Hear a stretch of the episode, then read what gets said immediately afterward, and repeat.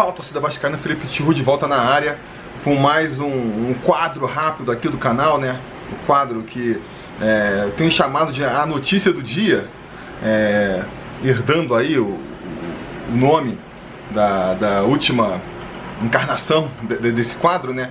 É, mas fica até a sugestão aí é, para vocês darem dicas de que nome a gente pode chamar esse quadro novo agora, cuja proposta é fazer um videozinho assim curtinho, sem edição, para ser rápido, para tentar alimentar um pouco mais o canal, né?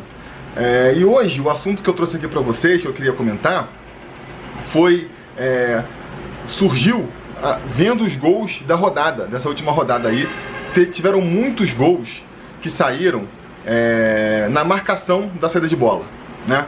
É, que eu me lembre aqui, teve o gol, os dois gols do, do, do Inter em cima do Flamengo saíram de marca, uma marcação alta na saída de bola.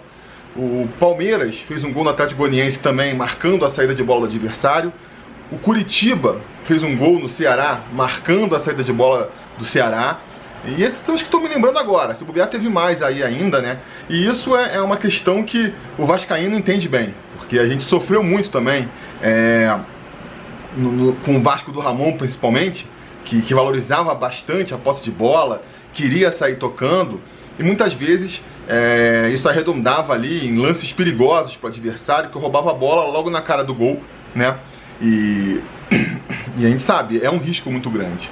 E aí então essa questão que eu acho, insisto, né, a torcida vascaína já faz algum tempo, eu vi meio que se espalhando em outros debates esportivos, que é como é que você faz, né? Vale a pena sair tocando a bola o tempo todo? É, até que ponto se deve valorizar a posse de bola, o chutão é, é a melhor solução.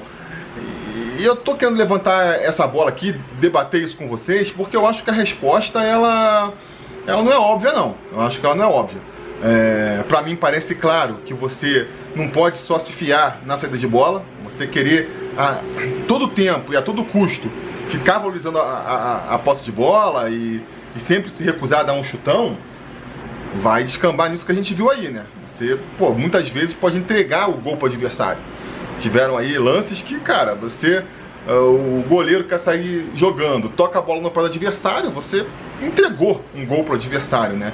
Não é possível que, que, que você é, trabalhe com essa possibilidade, né? uma, uma tática boa, seja uma tática onde você trabalhe com, com a hipótese de você eventualmente entregar um gol de graça para o adversário.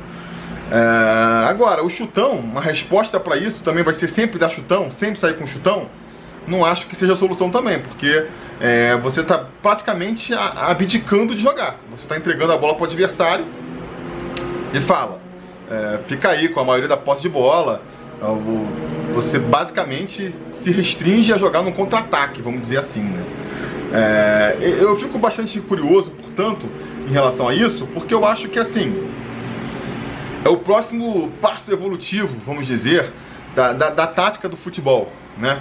Ah, acho que a gente se acostumou durante muito tempo com essa saída de chutão, que era a solução prática que, que os treinadores encontraram na época de você conseguir avançar alguns espaços, né? Parece até uma tática meio de futebol americano. Você para para pensar, qual que é o raciocínio por trás ali do, do tiro de neta, né? É, eu vou chutar a bola, primeiro que os zagueiros não são tão bons tecnicamente, os volantes também não. Então o que a gente vai fazer?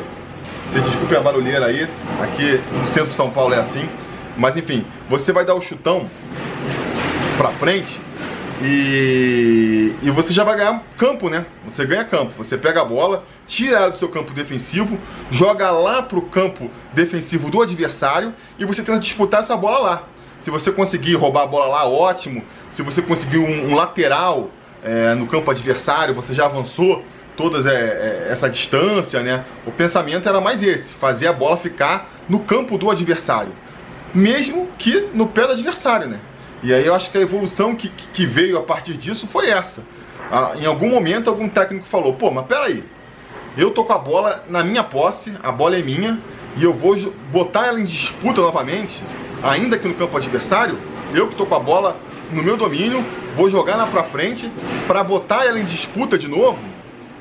Não faz sentido. Por que, que eu não valorizo mais essa posse de bola e já não saio com ela aqui da defesa para chegar no ataque com a bola no meu domínio? com 100% de chance da bola estar é, no meu domínio, né? Eu vou procurar aqui no meu elenco algum zagueiro um pouco melhor qualificado, um volante um pouco melhor qualificado, para sair com a, com a, bola nos pés e vou propor isso, né?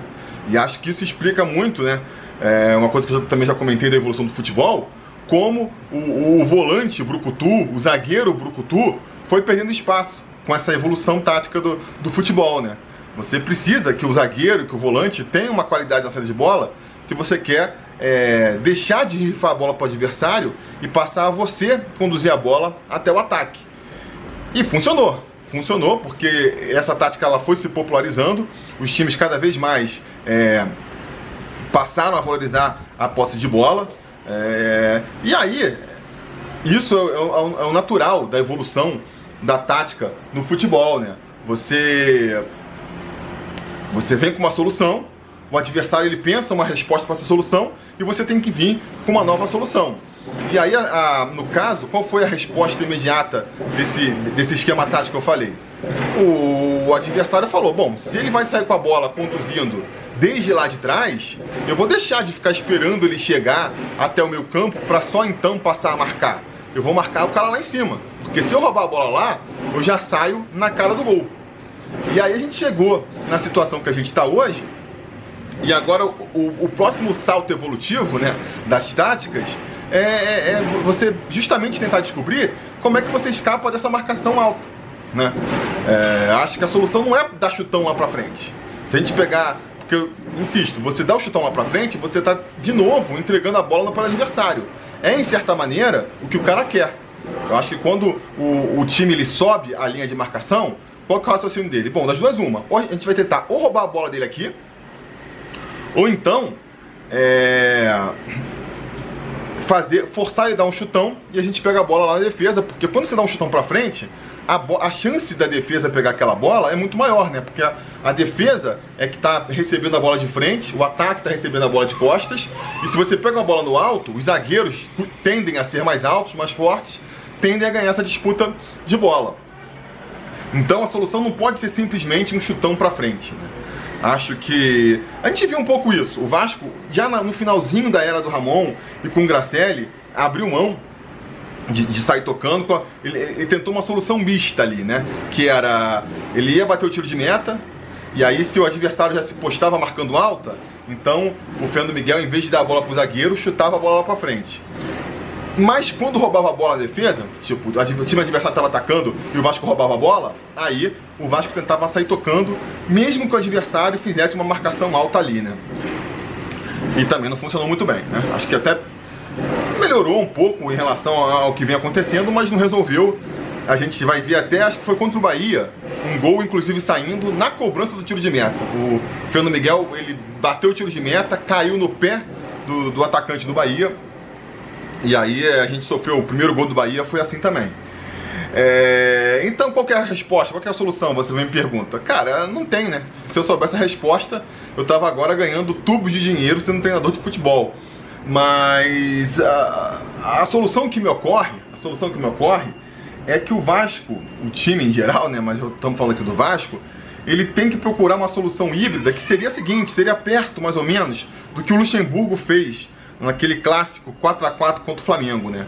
Você tenta explorar justamente o fato da, do time adversário subir a linha defensiva. Porque se você está marcando, se você está botando seu atacante para marcar o, o, zagueiro adversário lá na área do adversário, você não, não, vai abrir o meu campo, né? A tendência é que todo time suba. Até o, o zagueiro vai, vai, vai parar lá na linha de meio campo. Então, eu acho que nessas horas a solução do Vasco pode ser um chutão, mas tem que ser um chutão direcionado.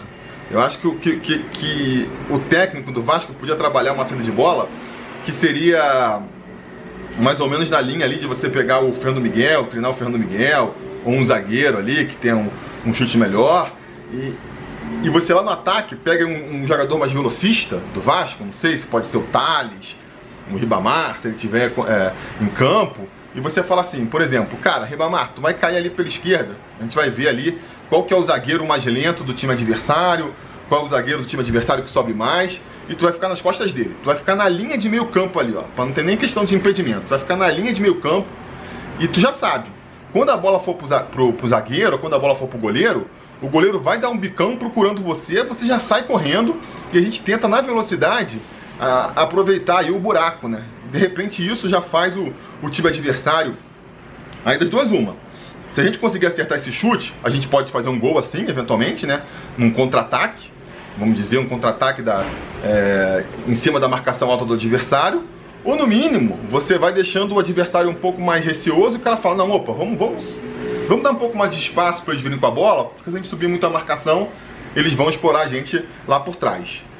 É, enfim, não sei. Como eu comentei antes, cara, isso está longe de para mim ser a resposta óbvia. Eu acho que não está nem um pouco claro, mas acho que essa é uma discussão muito interessante. Taticamente falando, a grande discussão do momento no futebol, principalmente brasileiro, é essa, né? Como é que você vai resolver? Porque todos os times estão apelando agora para isso, marcação alta para tentar roubar a bola lá na frente. A gente está vendo que até mesmo os times tecnicamente mais qualificados, como o Flamengo, estão sofrendo com isso aí. Que nem eu já comentei, tomou dois gols em saída de bola. Então, qual que é a solução para isso? Vamos, vamos debater aqui embaixo? Deixa suas opiniões aqui no comentário. Não se esqueça também de curtir o vídeo, assinar o canal. A gente está aí, é, é, a, a, proposta desse quadro aqui é incrementar é, o número de vídeos, então Vou lançar esse vídeo agora, assim que terminar de gravar, mas mais tarde tem preleção sobre Vasco ainda, sobre o jogo é, da Sul-Americana e tem depois pós-jogo, muita coisa pela frente aí. Então assina o canal para não perder nada e até lá a gente vai se falando.